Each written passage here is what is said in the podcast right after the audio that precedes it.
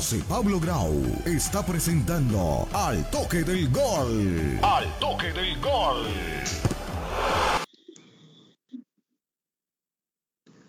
¿Qué tal amigos? ¿Cómo están? Muy buenas tardes. Tengan todos ustedes bienvenidos a nuestro programa del toque del gol. Hoy hacemos nuevamente nuestro programa a través de nuestras diferentes redes sociales. Recuerden que nos pueden seguir a través de nuestra plataforma en Facebook, en YouTube, también en Instagram, arroba el toque del gol y también en nuestro podcast absolutamente gratis que lo pueden encontrar en las plataformas disponibles para ellos, principalmente en Apple de, de podcast y en Spotify aquí al toque del gol para hablar de la actualidad del fútbol internacional, principalmente también con foco en los colombianos en el exterior. Y hoy pues tenemos un programa especial y queríamos nuevamente reabrir eh, por este medio, por este canal, a través de Facebook también, que ya poco a poco las personas se van a ir conectando en vivo, en directo, incluso si le tienen preguntas, comentarios a nuestro invitado del día de hoy, que ya más adelante le vamos a dar una introducción como se merece, Luis Alfonso, el bendito Fajardo, jugador de Selección Colombia, campeón con el Atlético Nacional, nada más y nada menos que de la Copa Libertadores allá en el año 89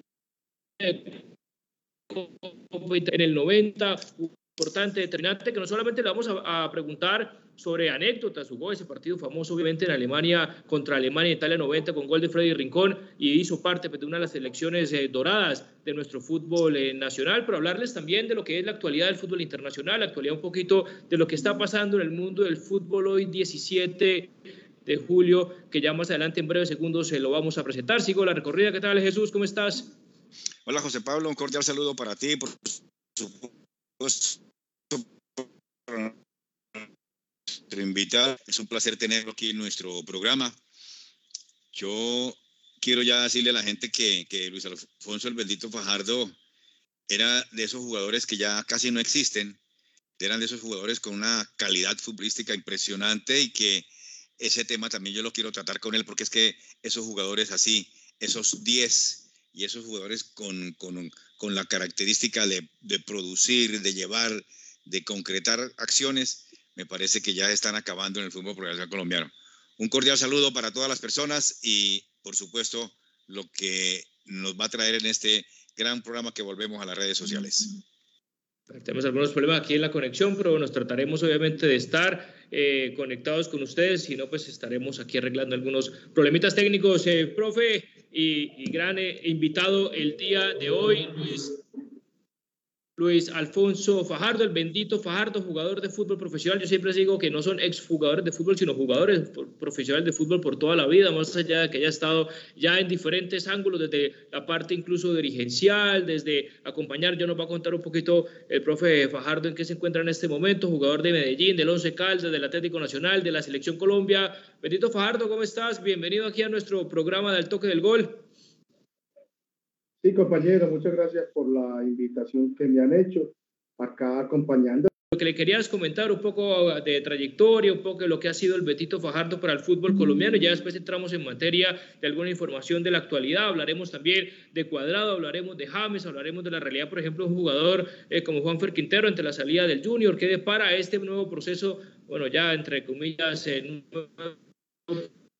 de la selección Colombia, de actualidad obviamente de nuestro fútbol internacional, Lionel Messi, presentado también el Inter de Miami, le preguntaremos también a, al bendito sobre la actualidad del astro argentino. Jesús arranca. Bueno, yo le quiero eh, preguntar al, al, bendito Fajardo, él digamos como ya estaba en la parte dirigencial, ¿cómo ves tú ese proceso, eh, Luis Alfonso, del el técnico colombiano Néstor Lorenzo? Eh, eh, viendo, eh, viendo bendito que es que el fútbol colombiano, yo que dije, estuve viendo el partido del Junior hace, hace dos días y yo veo que el fútbol colombiano, no sé, es, una, es un repliegue, es de pronto una transición de defensa-ataque, transición de defensa-ataque, de pronto hacen un gol, pero no veo elaboración, no veo, no sé, no, no sé, me está, me está dando muchas dudas el fútbol colombiano, Luis Alfonso. Sí, pero lo, más extraño y contundente es el hecho de que yo veo de que hoy, hoy lo que el primero que te exigen es no pensar, no piense, no piense, con el balón y lo directo arriba. Cuando lo que hablabas ahorita, que pronto nosotros podríamos hacer un fútbol más elaborado con el pibe, con jugadores de las características, porque a nosotros nos exigían primero, piense, coja el balón y piense, mire a ver dónde va a jugar, a quién le va a entregar, y mientras ahora le exigen todo lo contrario, le exigen que de inmediato el balón tiene que ir arriba y luego a pelear rebotes, a pelear eh, balones divididos, todo eso. Pero me parece que desde el punto de vista, eh, el fútbol colombiano no, no, no, progresa. Pero sí veo la pregunta que usted me hace en referente a profe Lorenzo, y un seleccionado, lo vi muy dinámico, lo vi con mucho fútbol, lo vi con mucha presencia arriba presionando. Entonces, no sé, estas son, digamos, como, como las inconsistencias que, que, que tiene nuestro fútbol, pero bueno, esperemos que la selección continúe por ese mismo camino de éxito, de triunfos y que, y que el, el fútbol acá nuestro como tal continúe progresando. Luis Alfonso, hablando del tema de que lo mencionabas de la selección Colombia, creo que fue una muy buena presentación. El último partido que vimos nada más y nada menos que contra Alemania, allá en Alemania, con dinamismo, uno diría con características de fútbol europeo, con transiciones rápidas de defensa-ataque, con dos, a, dos o tres toques para poder llegar a profundidad. Eh, cuéntanos un poco. Eh, sobre esas expectativas que tiene usted con este técnico argentino que en su momento fue debatido porque se hablaba de pronto de Bielsa, hoy técnico en Uruguay o técnicos de otro eh, pergamino, incluso de técnicos colombianos después de venir el fracaso del anterior director técnico colombiano Rueda que ya está en Honduras. Esas expectativas que tiene usted, profe, ¿le cree a, a este entrenador de la selección? Hombre, por lo que vi, me dejó muy satisfecho, me dejó muy satisfecho el nivel y la propuesta del seleccionado colombiano con su técnico y de la manera que lo hicieron ante un rival que pues consideramos y sabemos de que eh, es uno de los rivales más calificados a nivel mundial. Entonces, desde ese punto de vista, me parece que eh, por lo que vimos y, y, por lo que se viene, me parece que eh, me, me, nacen expectativas muy positivas referente al nivel del seleccionado colombiano. Déjame, es decir, yo, yo, tenía mis dudas, eh, eh, Luis Alfonso, de, porque yo creo que es muy diferente ser el uno que el dos. Y Colombia necesita, por supuesto, un técnico de pergaminos. Eh, me voy a salir un poquitico del contexto, pero, pero que, por ejemplo, en las selecciones sub-15, sub-17, sub-20, ¿por qué no tienen técnicos con pergaminos? Porque es que ahí es donde está la base, donde les tienen que enseñarles a los muchachos a ganar y a ganar bien y a jugar buen fútbol. Es decir, ahí me parece que, que, se peca.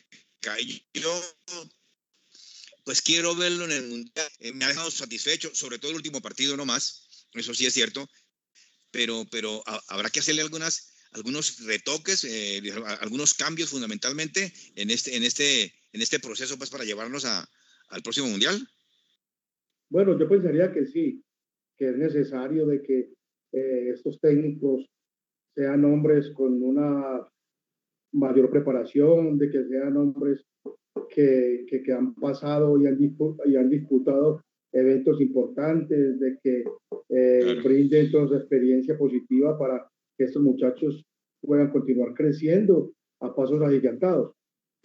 Pero, pero bueno, con lo que yo vi con este equipo de la de mayores, quedé muy satisfecho, me gustó mucho lo que vi y esperemos de que continuemos por el proceso y que los jóvenes que vienen, así como estos que jugaron allí, continúen brindándonos eh, unos momentos positivos y de mucha alegría. Hablando también de ese proceso, eh, profe, también lo hablábamos y lo publicábamos en nuestra cuenta del toque del gol en Instagram. Hago referencia a, uno de los líderes de la última generación de la selección Colombia, como, como lo es Juan Guillermo Cuadrado, que hoy jugador de la Juventus, bueno, terminó su contrato al parecer, le renovaban por un año adicional, pero con una baja salarial, y es el Inter de Milán que dicen todos que apuntaría a ser eh, el siguiente equipo en la carrera profesional de Juan Guillermo, ya 35 años.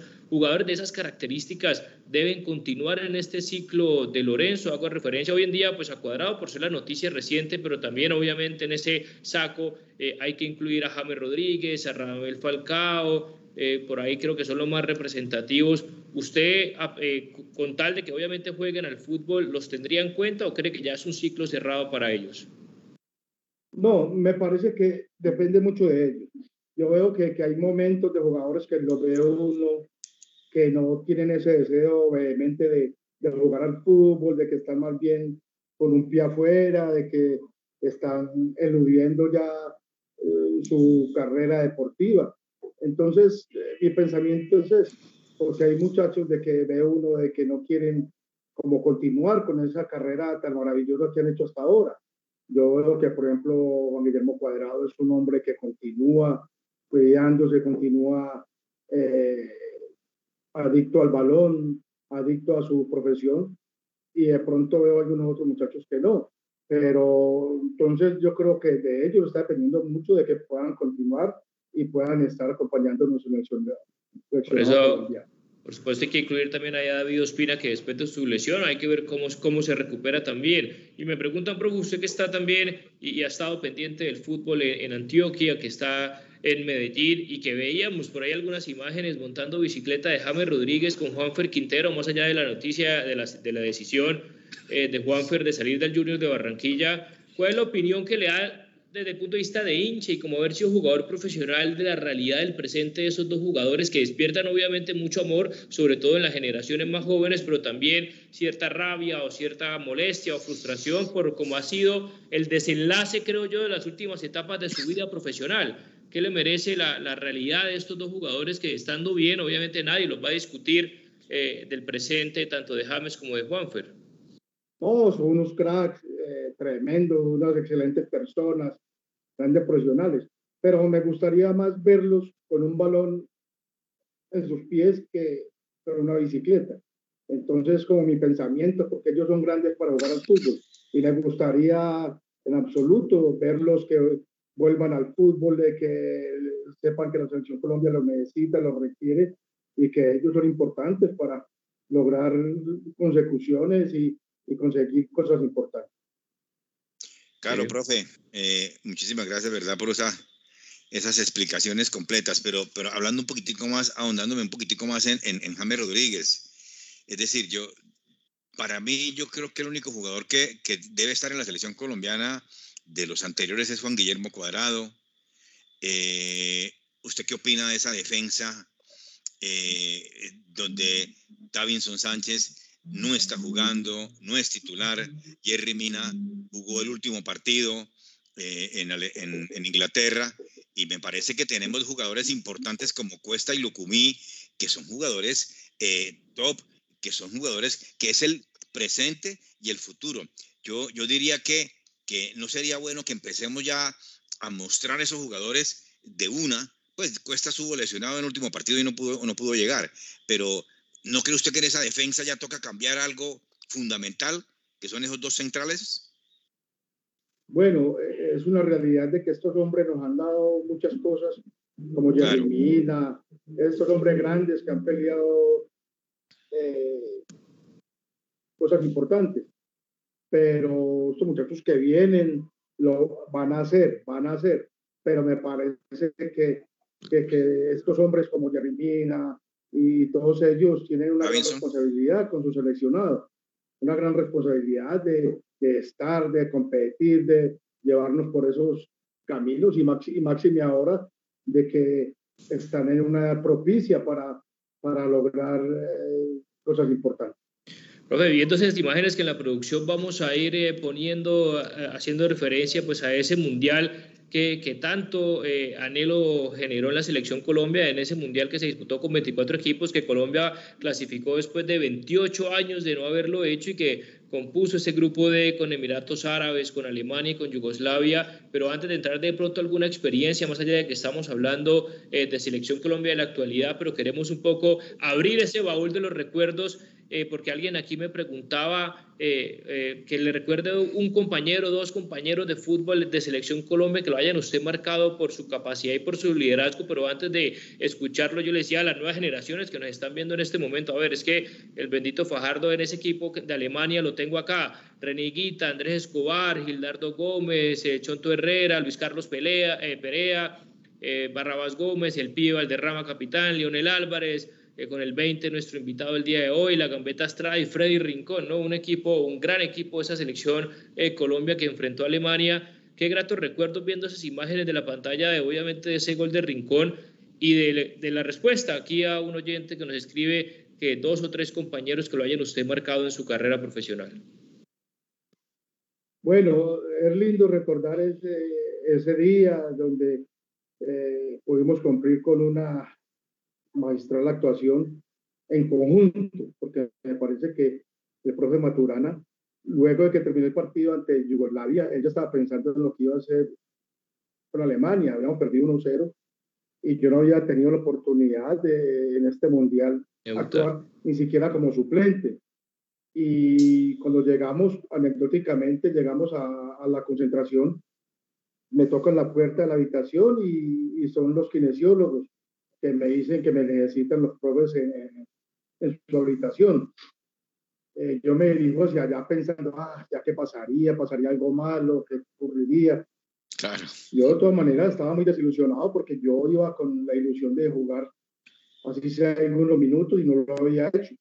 Entonces, yo estaba caído, estaba bajoneado, pero cuando llego a la habitación, de inmediato me recibe el profe Bolillo, me abre la puerta y me mira y me dice, uy, estás físicamente muy bien, te has cuidado, creemos de que...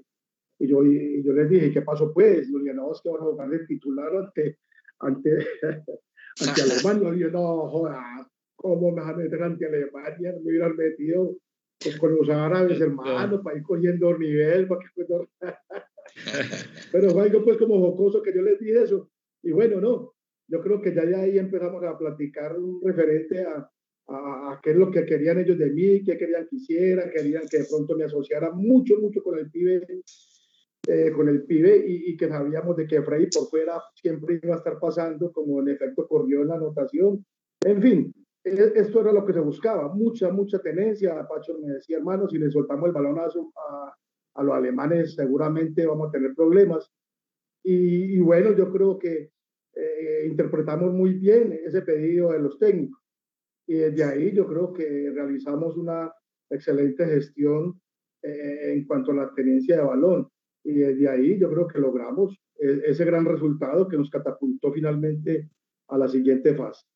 Así es. Y, y en esa misma pregunta que, que, te decía, para responderle al oyente, no solamente de esta selección Colombia, pero si te quieres quedar obviamente con esta de, de dos compañeros, tres, que se te vengan a la mente en este momento que marcó tu carrera profesional por calidad, por estilo de liderazgo, porque aprendiste de sus movimientos, de sus cosas, o un jugador que no sea de tu posición que, que haya sido referente para ti? Bueno, no, me parece que de pronto eh, lo que fue Alexis García para mí en toda mi carrera fue supremamente importante. Luego ya me encuentro con el pibe y con Freddy Rincón, que fueron referentes muy importantes en toda mi carrera. Y además, pues más atrásito yo recuerdo que estaba Leonel Álvarez, cuando ya me encuentro con Faustino Brilla luego en Atlético Nacional. En fin, son hombres que me marcaron mucho, me marcaron mucho y esa categoría, su calidad futbolística, eh, todavía la recuerdo con, con mucho cariño. Profe, eh, ese modelo táctico del partido, a mí me parece que, era, que fue un repaso técnico, técnico-táctico, lo que hizo Maturana eh, en ese partido contra Alemania. Yo, yo, yo diría que Colombia jugaba con un 4-4-2 o con un 4-4-1-1, eh, no sé, digamos, eh, fundamentalmente el modelo era, era, era tener el balón y hacer las transiciones rápidas en profundidad y eso, ¿cómo, ¿cómo, era ese modelo, profe? No, básicamente fue un 4, un 4-2, 3-1, con solo la gambeta adelante, lo que nos proporcionó, me parece que mucha fluidez en medio campo, con Leonel que sabía con el balón, Barrabás también tenía muy buen trato por el mismo. Y, y luego lo, lo, los tres que estábamos más adelantaditos teníamos la obligación de, además de tener el balón, teníamos mucha obligación de llegar a, al área contraria, motivo por el cual yo creo que todos tuvimos unas bonitas oportunidades de gol. Yo recuerdo que fallé una increíble, la gambeta, mismo Freddy. la gambeta, sí. Sí, tuvimos unas oportunidades increíbles de anotar, pero bueno, el partido así, a, a, así se fue dando y en el último minuto ellos consiguieron una anotación que nosotros no creíamos que iba a ocurrir, nosotros pensamos que nos íbamos a ir con el cero y de esta manera fue que, que nosotros, luego de que ellos nos anotan, desde el banco salieron dos hombres de mucho temperamento a decirnos de que faltaba tiempo todavía, de que teníamos que continuar luchando y peleando que si íbamos a morir, moriríamos. El profe Barragán, ¿no? Me parece que, fue el profe Barragán y, Chicho Pérez. Y son, eran voces muy fuertes y las escuchamos, las escuchamos muy bien. Y yo creo que desde ahí yo me posicioné para ir a, intentar ayudar a que un balón que iban a recuperar Chonto, Perea y Leonel, estar muy cerca de, de, de, ellos para poder ayudar en la gestión de, ataque, porque yo sabía que el pibe y Freddy se habían quedado un poco más adelante eh, en su desazón, en su tristeza por la anotación de ellos, pero afortunadamente eh, yo hice un cambio de ritmo con balón y me los encontré más adelante. Y bueno, y con la categoría de ellos logramos eh, realizar una, una triangulación importante que finalmente nos llevó a que Freddy, cuando pasaba por fuera, el pibe con su calidad, con su categoría, metiera ese balón como una cuchillada para que Freddy pudiera definir de la manera en que lo hizo los goles referentes. Eh, dos cosas acá. ¿Quién le puso usted el bendito Fajardo? Y dos, eh, a las generaciones eh, actuales, si usted se pudiera describir o qué características de juego era el suyo como para tratar de buscar en, las personas más jóvenes del toque del gol, identificar su juego, qué características tenía, cómo era el bendito Fajardo, con qué se caracterizaba, cuáles eran sus fortalezas como jugador de fútbol. Bueno, mi fortaleza pues como jugador de fútbol era que yo tenía eh, mucha manera de, enfrentar. Cuando iba de frente hacia el arco contrario, lograba eludir varios contrarios y quedar en posición o de gol o de un pase de gol. Y este fue el motivo por el cual yo pues, me convertí en muchos momentos en un referente del pase gol a los compañeros. Eh, además tenía mucha tenencia de balón con los compañeros, en fin, era muy colectivo, sobre todo que era muy colectivo. Y esto me llevó, me parece que, a conformar esta gran selección, porque el profe Pacho me pedía de que en lo individual y en lo colectivo fuera importante y a fe que lo hice. Entonces, e, e, e, esto, esto del bendito también, porque yo realicé goles muy importantes en momentos muy definitivos y tenía pase goles momentos también eh, muy, muy, muy importantes.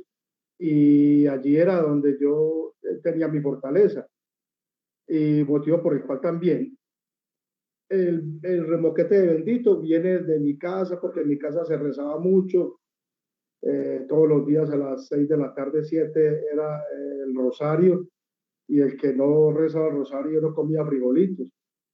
Entonces a mí me entraba todos los días a las seis de la tarde, a las siete, me decía, además Mauricio entra, que vamos a rezar el rosario.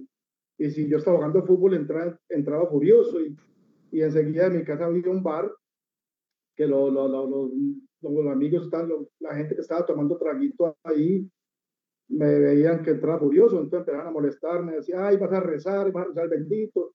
Y así me fueron dejando bendito. Y luego ya cuando llegué al fútbol profesional colombiano, Munera Irman eh, era una persona que vivía relativamente cerca de mi casa y ya me conocía como bendito, y entonces desde allí se acuñó eh, el bendito para el fútbol definitivamente. Vamos a, ir preparando eh, una pausa comercial, pero antes eso es una pequeña pregunta corta al bendito Fajardo antes de irnos a la pausa comercial y regresamos obviamente con él ya en otro capítulo más de actualidad del fútbol internacional hoy en día para, para escuchar su opinión, el profe si sigue algún equipo en Europa, etcétera. Sí, mira, profe, eh, eh, tus inicios, es decir, en la época en que yo tuve la oportunidad de medio de jugar, yo no jugué fútbol profesional ni nada de esas cosas, pero yo me acuerdo que, venía el Deportivo Cali y jugaba en, la reserva, en el partido de reserva jugaba el Deportivo Cali con el Atlético Bucaramanga, la sub-18, eh, la sub-15, es decir, tú, tú, cuando tú empezaste, ¿en dónde empezaste? ¿Fue, fue en el Medellín, por supuesto, y después pasaste al Once Calda, ¿no? Así era la manera como, como, como, como está el fútbol colombiano. Bueno, eh, nosotros soñábamos con ser futbolistas profesionales en el equipo que en ese momento nos tenía todos. Nosotros, quienes fuimos campeones de Copa Libertadores, la gran mayoría veníamos de hacer un proceso de ediciones menores, eh, menores en, en el Deportivo Independiente Medellín motivo por el cual desde allí ya nos conocíamos con René, con Chonto, con Perea, con León Villa, con Gildardo Gómez, con Diego Osorio, con Leonel Álvarez, con Alexis García.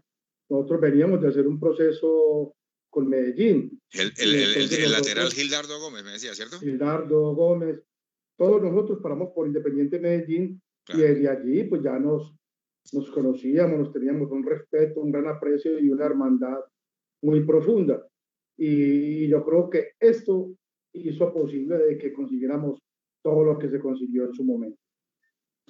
Así es, eh, aquí el bendito Fajardo al toque del gol. Vamos a una pequeña pausa comercial de apenas algunos segundos y ya regresamos con nuestro invitado estrella, que también recibimos preguntas, comentarios a través de nuestras diferentes redes sociales. Pausa y regresamos.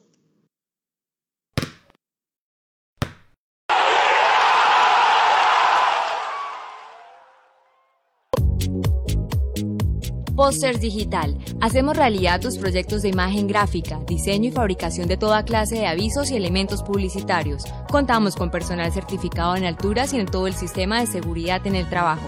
Póster Digital, tus ideas e impresiones sin límite. Póster Digital, calle 36, número 2853, Bucaramanga. Teléfono 645-3399, 645-4399, 316-874-8253. Punto ASP, soluciones en aseo, cafetería y papelería. Te llevamos a domicilio gratis en Bucaramanga y área metropolitana papel higiénico, toalla de papel, límpido, gel antibacterial, alcohol, jabones, servilletas, aromáticas, azúcar, café, vinagre, tapa y bolsas de aseo. Puedes realizar tus pagos por medio de transferencia bancaria, datáfono o QR. Teléfono 680-3044, 680-3178. Punto ACP, calle 37, número 2414.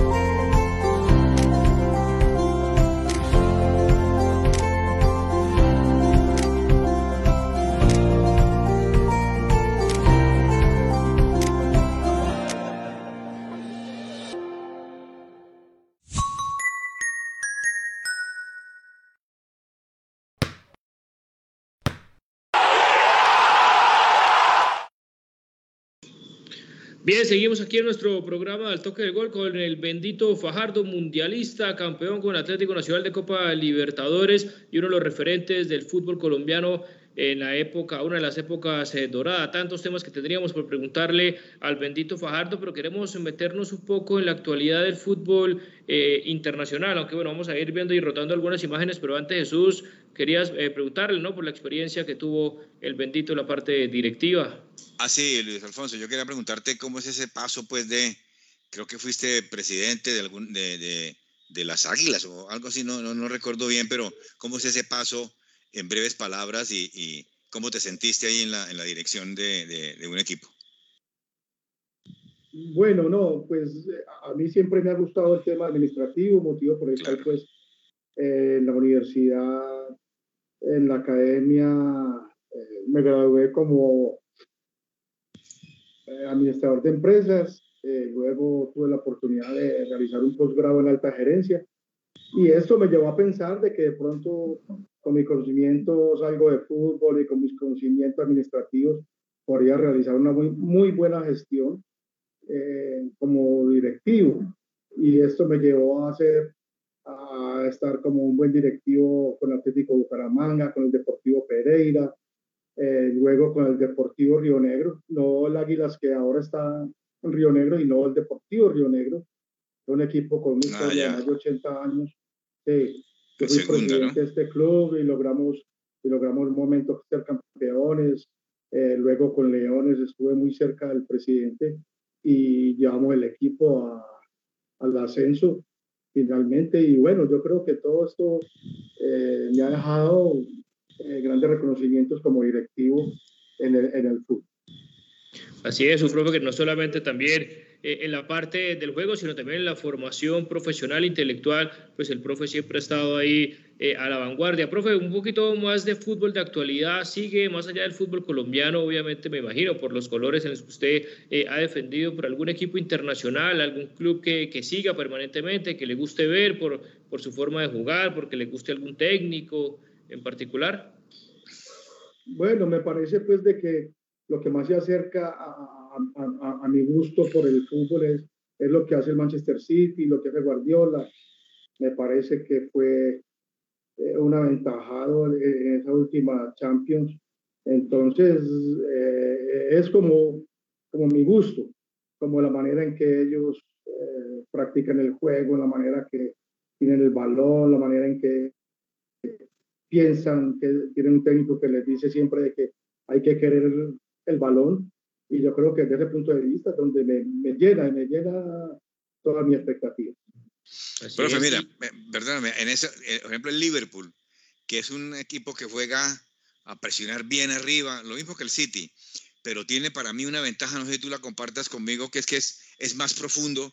Claro que el City últimamente, como lo, cuando lo vimos que ganó la Champions, la profundidad del City ya, ya es impresionante, pero no era el Liverpool, el equipo ese que también era un equipo mucho más profundo que el City.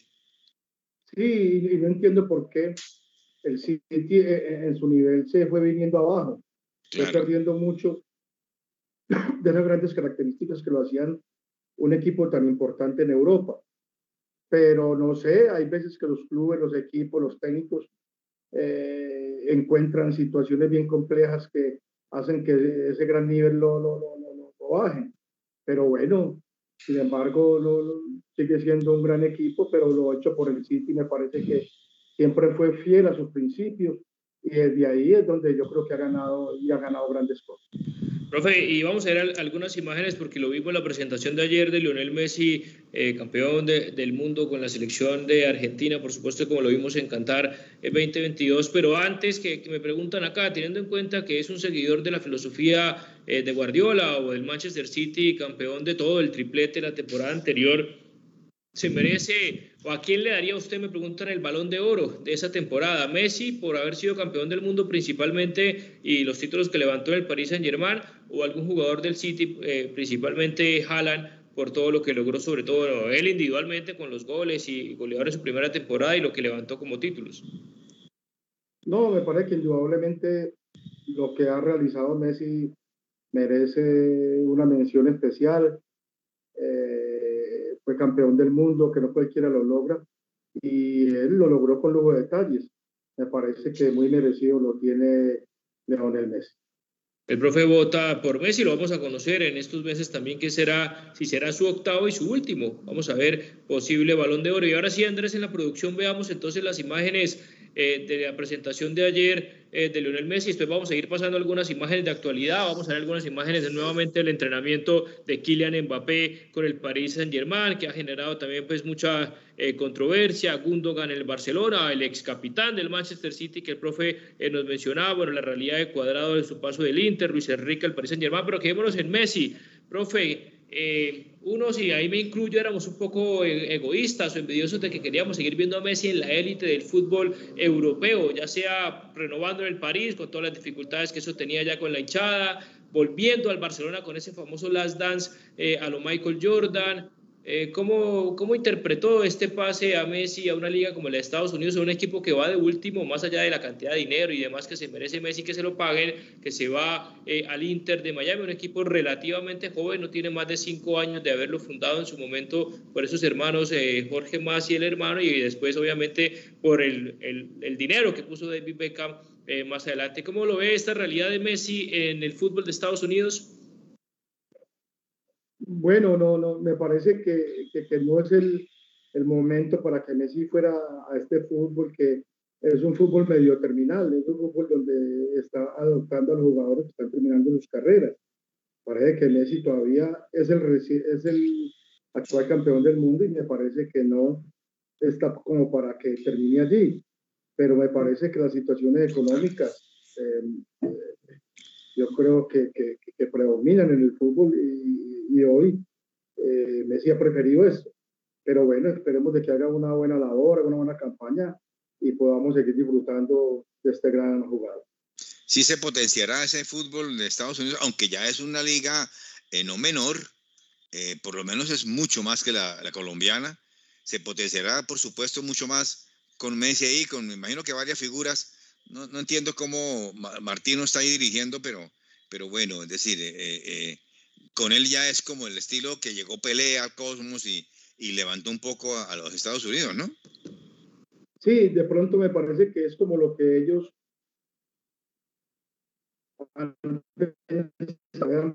su fuero, de que el fútbol estadounidense eh, tenga esa proyección de ser un fútbol importante, pero, pero bueno, para un hombre con ese nivel, que es campeón del mundo, me parece que, que, que, está en el sitio equivocado. Eh, lo, lo, los pronósticos eh, no son grandes para, para, para, este gran jugador, pero, pero bueno, no, me parece que eh, él ya quería descansar un poco y quería, quería tener tranquila a su familia. Sin tanta presión, ¿no?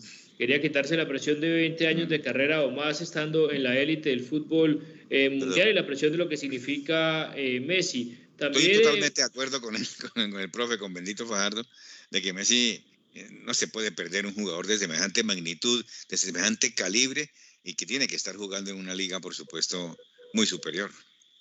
Eh, va a debutar posiblemente este viernes frente al Cruz Azul en esa League Cup que, League Cup que juegan equipos de México, que tampoco es que sea tan sencillo porque pues van a ser al menos fuerte físicamente el Cruz Azul de México contra el Inter de Miami eh, allá eh, en Miami, porque también, profe, lo vemos como la Liga de Arabia, que también está Cristiano Ronaldo, se fue Karim Benzema, está Kanté y otros jugadores también. Entonces, como otras ligas, como en este caso Estados Unidos, que, que la hemos conocido, incluso estuvo el Pibe Valderrama, era otro momento, otra época, el Pelé, como lo mencionábamos acá, pero también la Liga de Arabia Saudita está pisando muy fuerte y está comprando grandes jugadores. Sí, es cierto, es cierto. Yo creo que, que, que estas ligas emergentes eh, me parece que quieren eh, mostrar grandes jugadores, generar eh, eh, esta, este reconocimiento de ellas mismas llevando a estos jugadores tan importantes. Pero me parece que estos jugadores son importantes para el fútbol y ojalá pues, quisiéramos tener un fútbol mucho más competitivo. Ya vamos a ir viendo imágenes del entrenamiento del Paris Saint Germain. Le voy a preguntar un poquito sobre el entrenador Luis Enrique en el París. Eh, eh, volvemos al tema de cuadrado, pero antes para cerrar el tema de Messi, eh, bendito nuestro invitado el día de hoy, eso no significa que Messi, más allá de que esté en otra liga, tiene que competir sobre todo en la selección argentina, ¿no? Lo que es eliminatorios, y ya se viene ahorita en septiembre y preparándose para la Copa América que precisamente va a estar en Estados Unidos. ¿Cree que un jugador de la envergadura de Messi se le va a ver disminuido su desempeño por estar jugando en el Inter de Miami, sobre todo de cara eh, a enfrentar los partidos tan duros de eliminatoria como son acá y la próxima Copa América? Sí, me parece que él, requiere de, de, una liga de mayor ascendencia eh, para que él pueda hacer y desplegar su, su, mejor nivel. Pero bueno, esperemos de que allí haya la exigencia tal que él pueda retomar su nivel y ser el hombre importante que ha sido para su selección. A ver, Andrés, vamos viendo ahí qué imágenes tenemos por ahí de, de, actualidad que pregunta la gente de buscar alguna opinión. Teníamos por ahí imágenes del entrenamiento de, del Paris Saint-Germain y ahí lo vamos adelantando con nuestro invitado y también con Jesús. ¿Qué opinan ustedes, impreso con, con el bendito Fajardo, de la situación en novela de Kylian Mbappé? En el toque del gol hablamos mucho del fútbol internacional. ¿Debe para usted quedarse, eh, profe, en el París? Un técnico, jugador de allá, ya salió campeón del mundo, ahora subcampeón del mundo, eh, con tanto debate, ya salió Messi, no se sabe si Neymar va a continuar. ¿Debe irse al Real Madrid? ¿Debe quedarse en el equipo, entre comillas, de sus amores por ser de la ciudad, hincha, etcétera? ¿O para que por fin veamos un Kylian Mbappé balón de oro? Bueno, pues esperemos de que sí, de que en la medida que estas figuras se van retirando de estas ligas tan importantes, estos hombres que venían eh, sonando eh, van a ser importantes y esperemos de que logren eh, esos referentes tan importantes que son el balón de oro. Esperemos que sí y de que ellos puedan continuar mostrando porque el fútbol necesita no perder su esencia.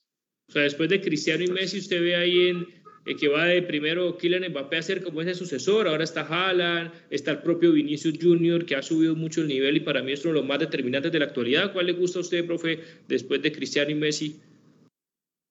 Eh, después de que ellos me parece que el sucesor, eh, el referente y que nos mostró en el Mundial es Kylian Mbappé. Me parece que el nivel que mostró en el Mundial lo hace, lo hace como el, el, el más merecedor sucesor de, de, de, de, estos grandes jugadores.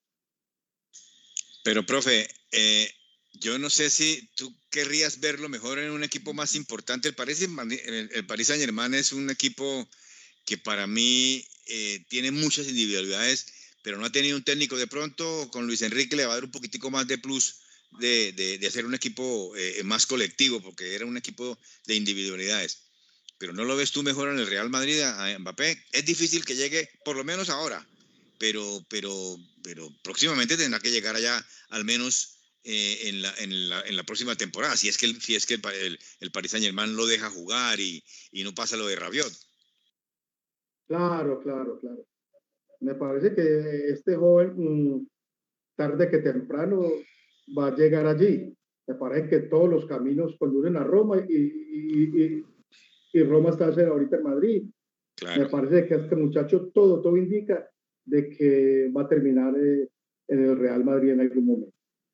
Profe, eh, para ir cerrando también y agradecerle pues obviamente su gentileza y su disposición de estar acá eh, con nosotros. Aquí voy metiendo un poquito una pregunta que me hacen en el público, hablando de jugadores colombianos y no hablamos de uno muy importante que sí esperamos que, que lo respeten la lesión esta temporada, como lo es Lucho Díaz. Acabó, acabó de cambiar el número en el Liverpool, el número 7 le dieron a él. Incluso hay un equipo sudamericano y por pues, jugadores sudamericanos en el Liverpool, de caso de McAllister con el 10, de Darwin Núñez con el 9 y de Lucho Díaz con el 7, su opinión del presente, de lo que significa Lucho Díaz para el fútbol colombiano y que lo dirija un técnico como Jürgen Klopp. Bueno, me parece que él desde la parte de su dirección deportiva, me parece que tiene un excelente técnico que lo ha sabido aprovechar, ha sabido interpretar todas sus virtudes y me parece que ha sacado de él esa esencia que emana de la esencia que emana de un crack y yo creo que Lucho, eh, sí, teniendo Dios, la lesión lo permite de que vuelva y retome su nivel. Nos va a entregar cosas importantes, tanto a, a su escuadra en Europa como acá a la selección colombiana. Yo quería hacerle una preguntita que se me, se me ha olvidado. ¿Tú nunca quisiste ser técnico? No, eh, como te dije ahora, me, me interesó más lo administrativo, formar desde allí, direccionar eh, los propósitos de los clubes y ha sido pues como esta la carrera que yo realicé luego de que me retiré del fútbol. Yo me retiré del fútbol y fui gerente de un banco durante un tiempo importante y luego ya me enamoré de, de, de la parte directiva. ¿Y, profe, volverías al, al, mundo del fútbol en la parte dirigencial? ¿Te gustaría volver a sentir al menos desde otra óptica pues el fútbol en ese sentido? No, no, no creo, no. Eh, me parece que, que, que, no me ha dejado cosas importantes la dirigencia deportiva. Entonces, no, no. Creo que, que ahora donde estoy estoy bien y, y estoy tratando de lograr un, un, una nueva carrera en este tema de los seguros y bueno, esperemos de que las cosas salgan supremamente bien. Así es. Eh, profe, pues agradecemos muchísimo su tiempo, su disposición, su apertura. Eh, hablamos de diferentes temas, pues nada más y nada menos que con el bendito Fajardo podríamos hablar de innumerables eh, temas, no solamente de la historia, lo que fue su trayectoria en la selección eh, Colombia, lo que fue el Atlético Nacional y todo su disputa también, incluso la experiencia en la parte administrativa. Eh, para nosotros fue un, un, placer tenerte acá con nosotros en el toque del gol, agradecerte enormemente esta disposición y bueno, que sea la primera vez, pero no la última, profe. Sí, seguramente que sí, que siempre estoy atento para atender sus solicitudes, sus invitaciones y bueno, acá estoy un amigo más para siempre. Gracias, Alberto Fajardo. Profe, sí, Jesús, muchas, muchas, gracias, profe, ¿verdad? Este, Tú dijiste que habías sido algo dirigente en el Atlético Bucaramanga. Sí, en el Bucaramanga tuve la oportunidad de estar cuando estuvo el Purimaturana, el técnico era en el momento Alexis García. ah, Alexis, Alexis dirigió en un momento y había una cantidad importante de jugadores que, que llevamos allí y se realizó una, una excelente campaña. Inclusive, ese año el equipo ascendió, estaba en la B y lo logramos llevar a la, a la primera. Ah, perfecto, perfecto. Muchísimas gracias, profe, ¿verdad? Un placer haberte tenido aquí en nuestro programa Al Toque del Gol. A ustedes muchas gracias, un abrazo para todos y esperemos de que pronto nos reunamos de nuevo. Así es, el bendito Fajardo con nosotros aquí en el toque del gol. Usted lo escuchó, usted lo vio a través de nuestras diferentes redes sociales. Estamos en Facebook, estamos en Instagram, estamos en Twitter, estamos en Twitch y también en nuestro canal de YouTube, arroba el toque del gol. Y más adelante vamos a montar este programa en nuestro podcast, en Apple de Podcast y en Spotify, absolutamente gratis para que ustedes puedan escuchar una de las leyendas del fútbol colombiano, una de las personas que vivió y sintió el fútbol de sobremanera, que estuvo en un mundial de fútbol, que participó en los encuentros más representativos de nuestra selección nacional y lo tuvimos aquí en nuestro programa Al Toque del Gol. Muchísimas gracias a todos ustedes y que tengan una feliz noche. Nos vemos en una próxima oportunidad. Muchas gracias, un abrazo para todos. Hasta aquí, Al Toque del Gol, presentó José Pablo Grau. Al Toque del Gol.